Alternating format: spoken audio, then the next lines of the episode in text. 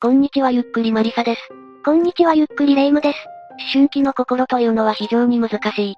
本人にすらわからない葛藤から事件に及ぶことも珍しくない。少年犯罪というやつね。マリサが言っているのは非行少年以外が行ったやつかしら？ああ、今回解説するのは、非行とは遠藤医中学生が起こした事件だ。ただ、どうにも本人の供述や、周囲の供述から実態がどうだったのかについて謎が残る事件でもある。どういうことよ？2021年11月24日、ある中学3年生の少年が、行ってきますと祖父に言い残して家を出た。この時少年の家族は、彼が少しだけ元気がなかったことに気がついていたが、何か呼び止めるようなこともなかった。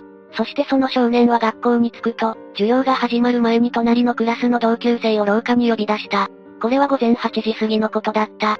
ほとんどの生徒が登校しており、毎朝の読書タイムに向けて準備をしていたという。結構真面目、というか普通に荒れていない学校ね。それで、この子は誰を呼び出したの？少年が呼び出した相手は、同級生の伊藤ゆずきくん。少年と伊藤くんは保育園から、中学校まで10年以上にもわたって同じ学校の同級生。いわゆる幼馴染だった。小学生時代には、少年と伊藤くんは同じサッカーチームに所属し、一緒に図書委員も務めていたこともあった。それゆえに少年が伊藤くんを呼び出したことに違和感はなかったそうだ。それぞれのクラスの担任も教室内にいたが、別段気に留めることもなかったという。面識があった子なのね。わざわざ気に留めることじゃないか。だが少年は突然、自ら持ち込んだ刃渡り20センチほどの包丁を取り出す。そしてそのまま伊藤くんの腹部を刺した。刺された伊藤くんは、何事か叫んだがすぐにその場から離れて教室へと逃げ出す。だが教室にたどり着いた時点で、伊藤くんは意識を失い倒れた。実はこの時伊藤くんは深手を負っていた。ならすぐに救急車と警察呼ばないと。だがその場にいた誰もがそれを見ても、なぜ伊藤くんが倒れているのか、何があったのか、状況を全く理解できず呆然としていた。確かに非日常すぎるから、すぐに動けないか。しかし、そのうちに事態を把握した担任はすぐに職員室へ連絡した。すぐに AED を持って駆けつけた職員が、心臓マッサージなどの救命活動を開始する。警察と救急隊が駆けつけるまで持ちこたえ、近隣の病院に搬送されたが、傷はあまりにも深く、10時35分に死亡が確認された。死因は出血性ショックだった。相当傷が深かったのね。それで犯人の少年はどうなったの？まさかそのまま暴走しだした？いや、伊藤くんを刺した少年は犯行後、凶器となった包丁を持ったままその場に立ち尽くしていたそうだ。遠巻きに教員が包丁を下ろすように伝えても、暴れたり逃げたりすることなく、素直に指示に応じたらしい。県警の調べに対し、少年は私がやったことに間違いありませんと容疑を認めたそうだ。いやに従順ね。誰かに命令されてやったとか、裏はあるの？すべて本人の意思だった。その後の警察の調べで、少年が犯行の4日前に凶器を自身のスマホから、ネットショッピングサイトで注文して購入していたこともわかっている。親はこんなの止めないの？バレないようにかなり計画的だった。というのも家族などのクレジットカードを利用して購入したのではなく、コンビニで購入できるプリペイドカードを利用しての購入だった。加えて、少年は同じスマホで人を殺害する方法などを検索していたことも警察の分析で判明している。中3が自分で考えてやったわけか。特別な技術があった知能犯。いや、捕まっているから違うのか。一連の準備はダークウェブのような闇サイトを使っていない。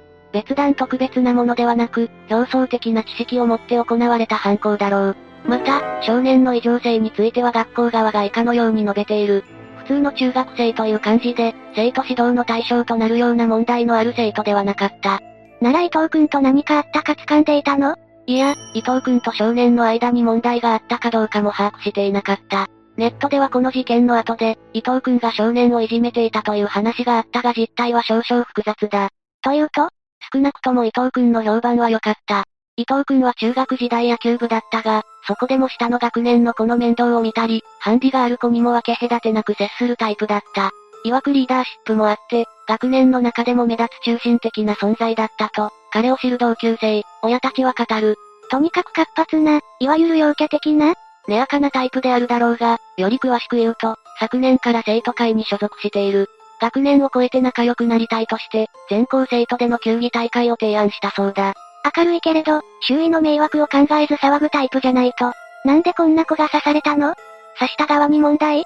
でもおとなしいという話だったし、一方の少年もパッと見はおとなしそうな子ということで、問題を起こしそうという意見はなかった。しかし、同級など学校内部では違う話があった。彼らによると少年は身長は175センチを超えていて大柄、おとなしい性格だったが、一方で注意されると突然怒り出すらしい。また上級生に対してタメ口で話すなど、少し変わったところのある子だったそうだ。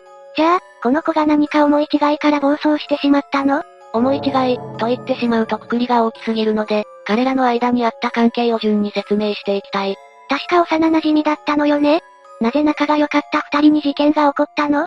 仲はよく見えたのだろうが、実際は違ったようだ。先ほど述べたように、小学生時代には、犯人と伊藤くんは同じサッカーチームに所属し、特に仲が悪いと思われなかった。小学校の卒業式での記念撮影では二人で並んで写真に収まっていることから、憎み合ってはいない。また、犯人と伊藤くんは二人とも兄がいるが、その兄同士も友人関係という間柄でもあったようだ。普通に友達にしか見えないわね。ところが、同級生などの証言によれば、二人の間には距離があったらしい。ある同級生は、取材に対し少年はゆずきくんが嫌いだったと思いますとはっきり述べている。この同級生によれば、伊藤くんにちょっかいを出された少年の対応がおかしかったそうだ。ちょっかいをかけられた少年は、その場では黙っていたがその後で小声であいつマジでうぜいと吐き捨てたそうだ。確かに性格的に合わない感じはあるわね。それにちょっかいも望まれてないならやめた方がいいし。ねえ、さっき、ちらっといじめがどうこうと言っていたけど、実際はどうだったの？少年側は以前からいじめに遭っていたと供述している。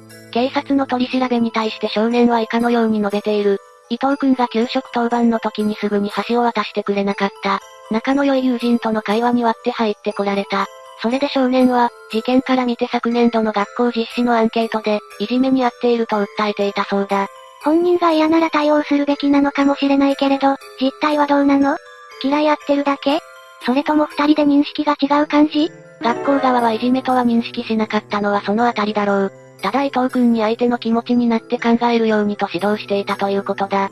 やってる側は単に絡んでいるだけかもしれないけれど、まあ、止めておいた方がいいわよね。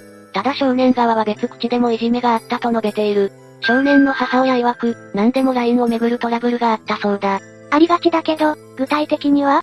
生徒たちで作っていたグループ LINE から、少年だけが退出させられたそうだ。このグループの中には少年が好意を寄せる女子生徒も参加していたらしい。またさらにこれに関わっていたのが伊藤くんとのことで、少年は怒りを覚えていたらしい。また聞くところによると、伊藤くんが少年の好きな女子生徒をバラすなどもあったとのことだ。少年から見るといじめてくる相手が、恋愛の邪魔までしたと。ただ周囲の人間はこのようないじめを信じていない。というのも、事件の起こった学校は昔から1クラスの人数が少なくて、いじめが起きればすぐ先生が察知して問題になるような学校らしいんだ。そりゃ地元の人はそう言うでしょうよ。また別の住人によると、そもそも伊藤くんが他人に暴力を振るったり喧嘩をするようなタイプではないと語る。絵に描いたようないい子の伊藤くん、突然怒り出す加害者少年、両者から察するにいじめがなかったというものだ。いや、確かに聞いただけの印象だけだとそう感じるけれどさ。まあ、二人の温度差による食い違いのようなものがあったのは事実だろう。これは伊藤くんが生徒会の役員選挙に出馬した時にも伺える。実はこの少年は伊藤くんにその応援演説を頼まれているんだ。これ、おとなしい子にとってはかなり緊張するでしょうよ。もしかして失敗して、大恥かいて恨んでいた感じ？いや、この少年は応援演説を問題なくこなし、特にミスをするとかトラブルが起きるとか言ったこともなかった。ただ案の定、その後に実施された学校によるアンケートに、少年は強制的に生徒会選挙の仕事をやらされた。と不満を書いている。またこの後行われた担任との二者面談でこのことについて、本当は断りたかったけど、断れなかったなどと話していたそうだ。いじめとかはわからないけれど、互いをどう思っているか、どう思われているかは食い違いがあったようね。でもいじめが微妙な線だとなんで事件へと発展したのよ発端となる出来事は事件の10日前にあった。これは11月24日から2泊参加で行われた修学旅行でのトラブルだった。修学旅行初日の夜、ゲーム好きだった少年はスマホを隠し持っていた。だが、学校はスマホの持ち込みを禁止していたため、少年の行為は教師へと報告された。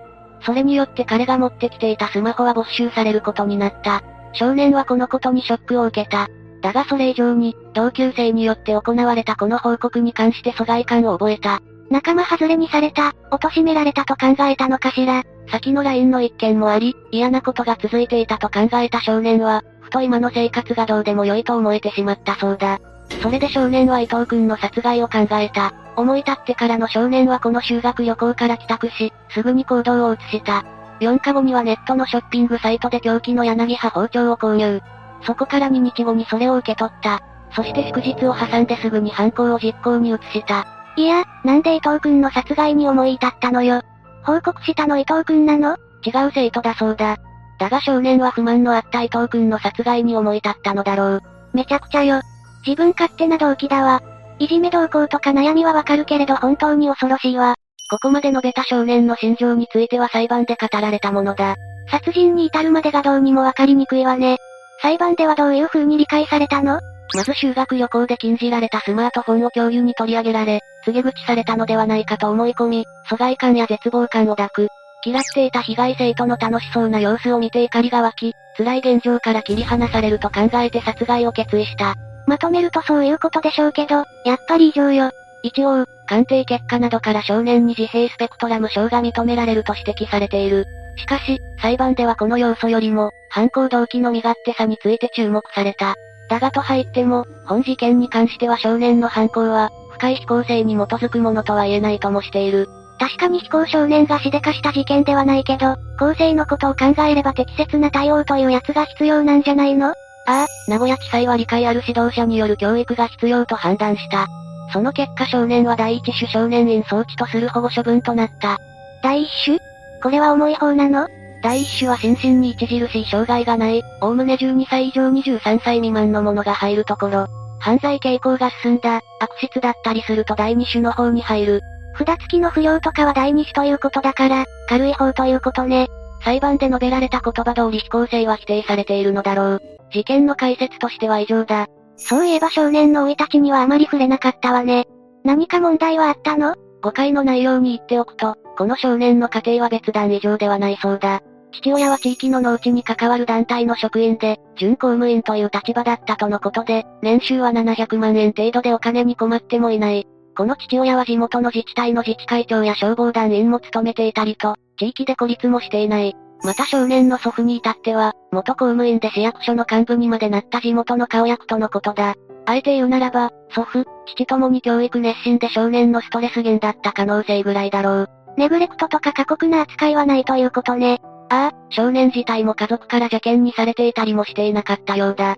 これは事件後、少年の家族が謝罪とは別に、事件を起こした少年を支える旨の発言をしていることからもわかる。問題のなさそうな家庭、問題のなさそうな交友関係からこんな事件が起きるなんて絶対想像できないわ。最後になりますが被害に遭われた方に哀悼の意を表します。最後までご視聴ありがとうございました。